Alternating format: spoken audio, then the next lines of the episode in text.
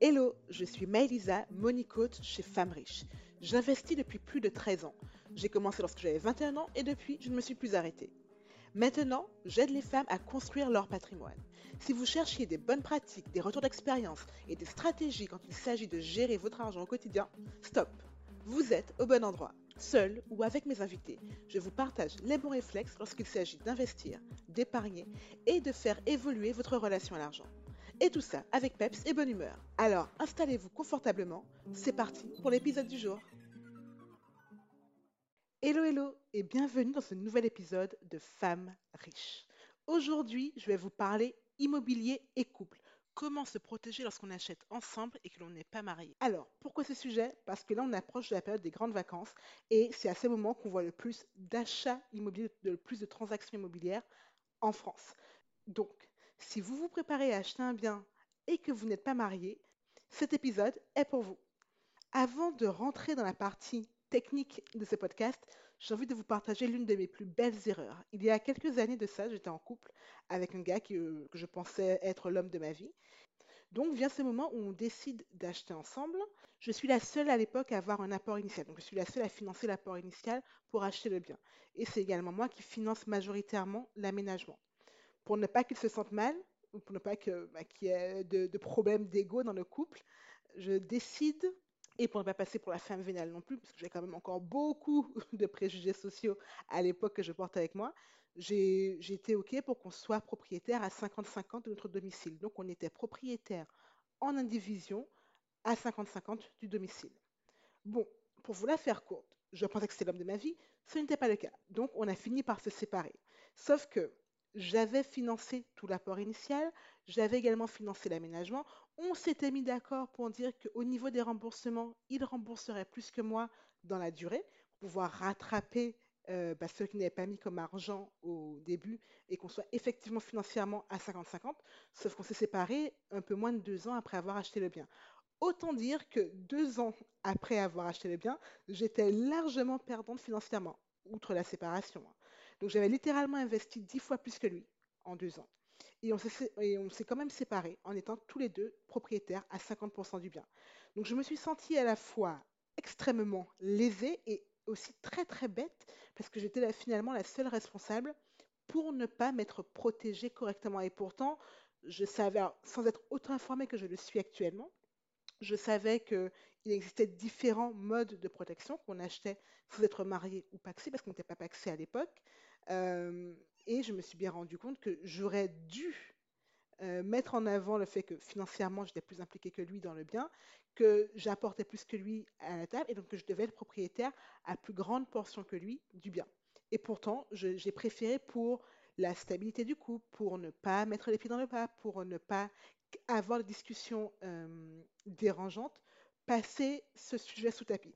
Autant vous dire que ça, ça m'a vacciné et que j'ai très bien appris de mes erreurs. Donc plus jamais je ne ferai ce genre d'erreur. Et typiquement, là, je suis à nouveau en couple. Et quand on parle d'investissement, on parle d'une répartition proportionnelle à nos apports. Mais tout ça pour vous dire que on peut tous et toutes faire des erreurs quand il s'agit d'acheter ensemble. Et ce qui est cool, c'est que je vous fais cet épisode pour ne pas que vous fassiez les mêmes erreurs que moi. Alors c'est parti. Très souvent, quand on se met en couple, vient la question de alors, on aménage ensemble ou pas? Et oui, on va peut-être passer par de la location au début, mais le chemin qu'on voit classiquement dans la société actuelle, c'est qu'on finit par acheter ensemble. Et souvent, acheter ensemble est bien plus évident que se marier. Donc on voit aujourd'hui de plus en plus de couples acheter ensemble sans être mariés ou même des fois sans être paxés. Alors, voici les éléments à prendre en compte lorsque vous achetez avec votre partenaire. Voici ce que vous devez garder en tête pour pouvoir vous protéger. Déjà, je vais vous parler des régimes qui existent lorsque vous n'êtes pas marié. Quand vous n'êtes pas marié, vous pouvez être soit concubin, soit paxé. Et quand vous achetez un bien immobilier ensemble, il y a deux formes juridiques possibles. Soit vous achetez en indivision, soit vous achetez par le biais d'une SCI. Donc, donc acheter en indivision, ça veut dire que vous êtes propriétaire du bien de manière indivise. Vous avez autant de droits l'un que l'autre sur le bien bien. Lorsque vous achetez via une SCI, donc une société civile immobilière, la SCI va acheter le bien et sera propriétaire du bien.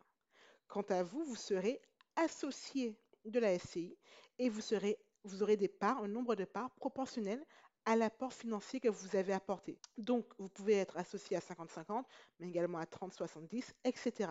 Tout dépend de l'apport ou en nature ou en liquide que vous avez apporté pour constituer la société. Donc, quand vous achetez un bien immobilier ensemble, vous pouvez être soit en indivision, soit être associé d'une SCI qui va acheter le bien. Et dans le cadre d'un achat hors mariage, il y a deux risques principaux que vous devez prendre en compte. Soit la séparation du couple, soit le décès de l'un des deux conjoints. Et aux yeux de la loi, il est important de savoir qu'officiellement, les concubins sont totalement étrangers les uns pour les autres. Donc autant que vous êtes paxé, il y a un lien juridique entre les deux partenaires, autant que vous êtes concubin, vous êtes considéré, même si vous vivez ensemble depuis 20 ans, 30 ans, 40 ans, qu'importe, les concubins sont considérés comme étant légalement des étrangers les uns pour les autres. Donc il n'y a aucune prévalence au moment du décès de l'un des conjoints, il n'y a aucune euh, priorité sur le testament et au contraire, si le concubin doit euh, hériter de l'autre, il est chargé au max lorsqu'on parle d'impôts sur la succession. Je vais commencer par faire un focus sur l'achat en indivision. Donc, comment se protéger lorsqu'on achète en indivision?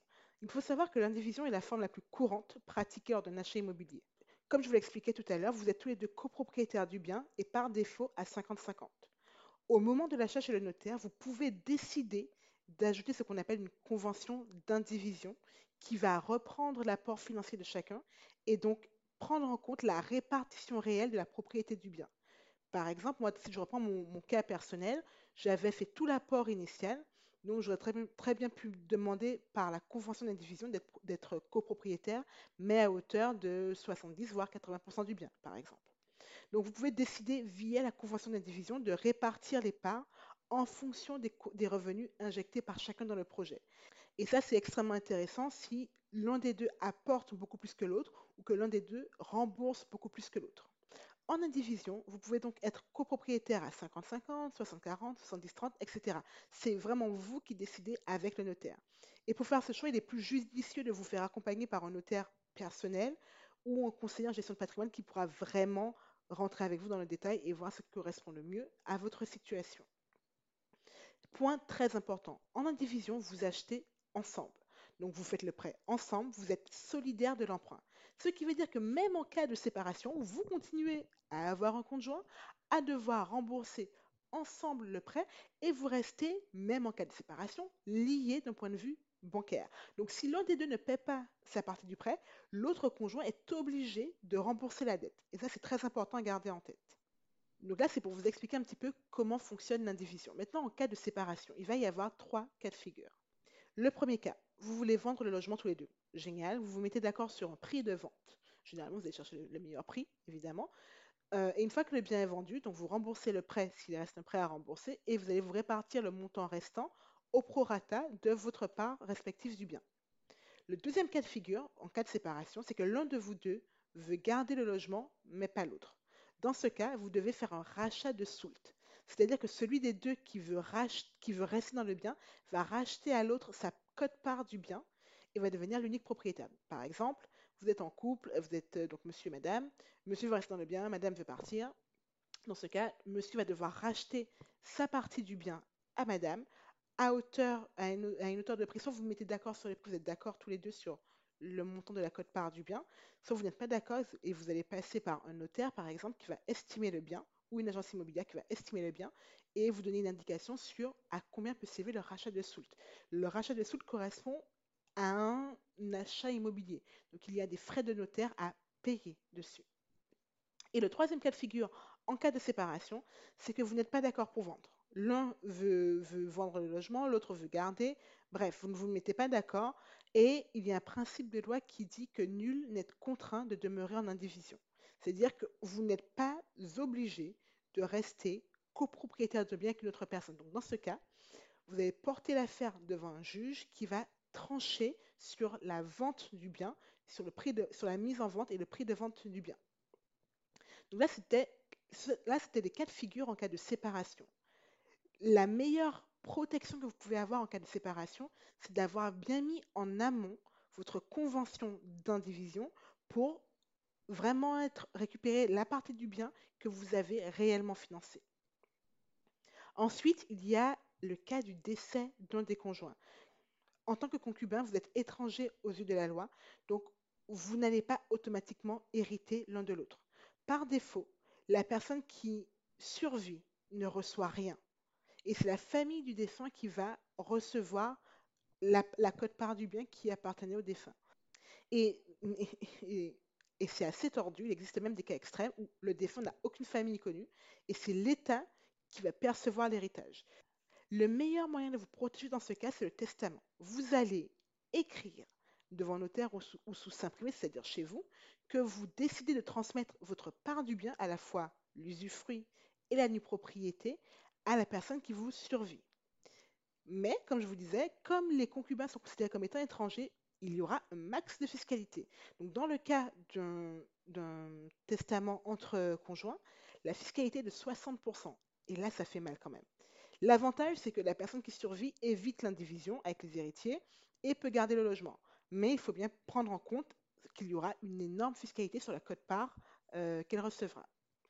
Quand vous êtes paxé, contrairement au concubinage, vous êtes considéré comme étant lié d'un point de vue légal. Et là, ça tombe bien, les biens hérités ne sont pas taxés. Donc, si vous créez un testament et que votre concubin est bien inscrit comme étant héritier dans le testament, il n'y a strictement aucun impôt sur la succession à payer.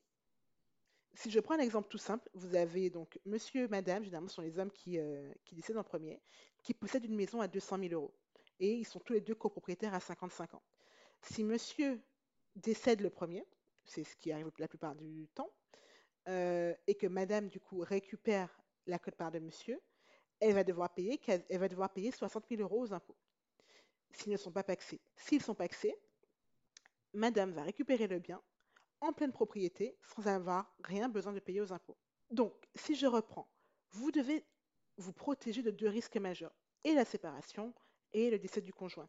Pour la séparation, prenez en compte la convention d'indivision pour indiquer clairement la proportion du bien que vous financez réellement. Et pour vous protéger en cas de décès du conjoint, que vous soyez paxé ou simplement concubinage, prenez systématiquement le temps de faire un testament. Quand vous êtes en concubinage, ça vous protégera d'être totalement mis hors de votre logement. lorsque vous êtes paxé, le testament vous protégera d'une fiscalité beaucoup trop importante. Ça, c'était pour la première partie. Vous vous rappelez, au début, je vous ai dit que vous pouvez acheter soit en indivision, ce qu'on a couvert jusqu'à présent, soit via une SCI, donc via une société civile immobilière. La SCI est une manière d'acheter ensemble de manière indirecte, puisque la SCI va être propriétaire du bien et vous, vous allez être associé de la SCI. Donc quand deux concubins créent une SCI ensemble, c'est la société qui achète le logement et en tant que concubin, vous serez associé de, la SCI et vous allez détenir des parts sociales au prorata de votre rapport financier ou de votre rapport en nature. Et là encore, vous aurez deux risques à couvrir, la séparation et le décès. En cas de séparation, et sauf clause contraire, la vente du bien détenu par la SCI se décide à la majorité simple. C'est-à-dire que si l'un des deux associés est à disons 60% des parts de la SCI, il pourra décider seul de vendre le bien ou les biens détenus par la SCI. Et donc, vous pourrez revendre le bien et vous répartir des bénéfices en fonction de vos parts sociales. Le deuxième risque est le risque de décès. Au moment du décès, les parts du conjoint décédé reviennent à ses héritiers. Si le concubin est désigné, si le concubin qui survit est désigné comme étant héritier du logement, génial. Il peut hériter d'une partie des parts du conjoint et là tout va bien. S'il n'est pas désigné comme héritier via un testament, si vous n'êtes pas paxé, s'il n'y a pas de testament, rien du tout, dans ce cas-là, le concubin survivant risque d'être contesté dans le fait de pouvoir occuper le logement. Et là, il y a deux manières de se protéger. La clause d'agrément et le démembrement croisé de propriété. Donc la clause d'agrément concerne la constitution même de la SCI. Donc quand vous créez une SCI, vous pouvez rajouter une clause dans les statuts qui va permettre aux associés en place d'approuver ou de refuser l'entrée dans la SCI de nouveaux associés. Ça veut dire que le, concubin qui survit peut empêcher aux héritiers de devenir associés de la SCI s'il a les fonds pour acheter leur part ce qui est génial. Il faut pouvoir le prévoir et avoir les fonds pour le faire. La deuxième solution pour se protéger est le démembrement croisé de propriété. Donc ça, c'est un mécanisme un peu plus complexe, mais qui protège très bien le concubin survivant. Donc en fait, chaque concubin va acheter la moitié des parts de la SCI en nue propriété. et l'autre moitié en usufruit. Et avec ces mécanismes, en fait, lorsque l'un des deux concubins décède, celui qui survit va récupérer l'usufruit des parts qu'il possède en une propriété. Et là, c'est banco parce que ça veut dire qu'en fait, lorsque l'un des deux concubins décède, l'autre finalement va détenir l'ensemble des parts en pleine propriété et pourra faire ce qu'il veut des biens gérés par la SCI. Et donc, dans ce cas, il ne pourra pas être mis dehors par les héritiers, il ne sera pas obligé de racheter les parts à des héritiers, etc. Donc le démembrement croisé de propriété est une très bonne solution pour vous protéger en cas de décès de, conjoint lorsque vous achetez en, en SCI. Voilà. Là, je vous ai présenté les principaux mécanismes pour vous protéger lorsque vous achetez ensemble et que vous n'êtes pas marié. Et ça, c'est extrêmement important. Je vous le dis puisque j'ai fait cette erreur.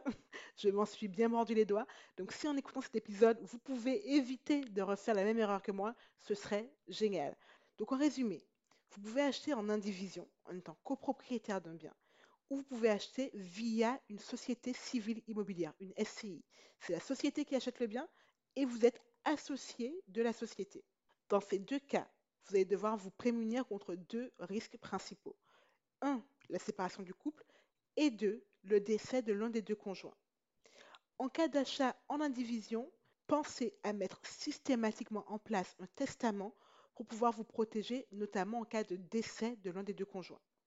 Pour vous protéger en cas de séparation, mettez en place une convention d'indivision pour vous assurer une bonne répartition de la propriété du bien en cas d'indivision. Pour ce qui est de l'achat en SCI, la meilleure manière de vous protéger en cas de séparation est de bien préparer vos statuts. Mettez en place des statuts qui empêchera, si vous le souhaitez, l'autre de vendre un bien sans vous en informer. Et en cas de décès, pour vous protéger, il y a deux solutions à prendre en, considération.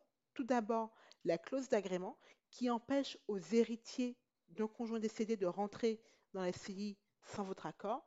Et la deuxième, euh, la deuxième solution, c'est le démembrement croisé de propriété qui vous permet de récupérer la pleine propriété des parts de la SCI en cas du décès d'un conjoint. Voilà, j'espère que cet épisode vous aura aidé. Et si jamais vous vous apprêtez à faire un achat pendant les grandes vacances ou d'ici la fin de l'année, prenez en compte tous les éléments que je vous ai partagés et n'hésitez pas à avoir un money date avec votre partenaire pour parler de tous ces sujets qui sont extrêmement importants et structurants pour votre matrimoine. Je vous laisse là. C'est le moment d'aller gérer votre argent comme une reine. Bye Merci d'avoir écouté cet épisode jusqu'au bout. J'espère qu'il vous a plu et qu'il aura été plein de valeur pour vous. Et si c'est le cas, je vous invite à laisser une note sur votre plateforme d'écoute. C'est une petite action pour vous, mais qui a une immense importance et qui aide énormément le podcast à être plus visible et à apporter de la valeur à plus de femmes. Un immense merci à celles qui prennent déjà le temps de le faire. À bientôt!